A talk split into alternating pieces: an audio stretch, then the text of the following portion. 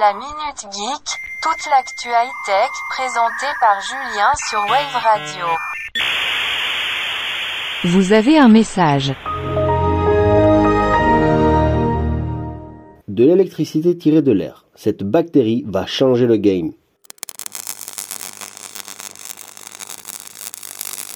Comparé à d'autres types d'énergie, l'hydrogène n'est pas forcément l'énergie la plus en vogue en 2023. Et pour cause, produire ce gaz est particulièrement inefficient.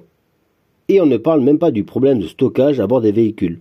La taille de la cartouche pour les appareils électroniques plus petit, ou encore problème de stockage pour délivrer l'hydrogène dans les futures stations-service. Toutefois, une équipe de chercheurs semble avoir trouvé encore mieux, tout du moins pour certaines applications. À la base, l'équipe s'intéressait simplement à la microbiologie environnementale, lorsqu'ils se sont intéressés à Mycobacterium secmatis, un bacille connu depuis la fin du 19e siècle et que nous portons en permanence sur nous. Ce qu'ils ont découvert les ont surpris.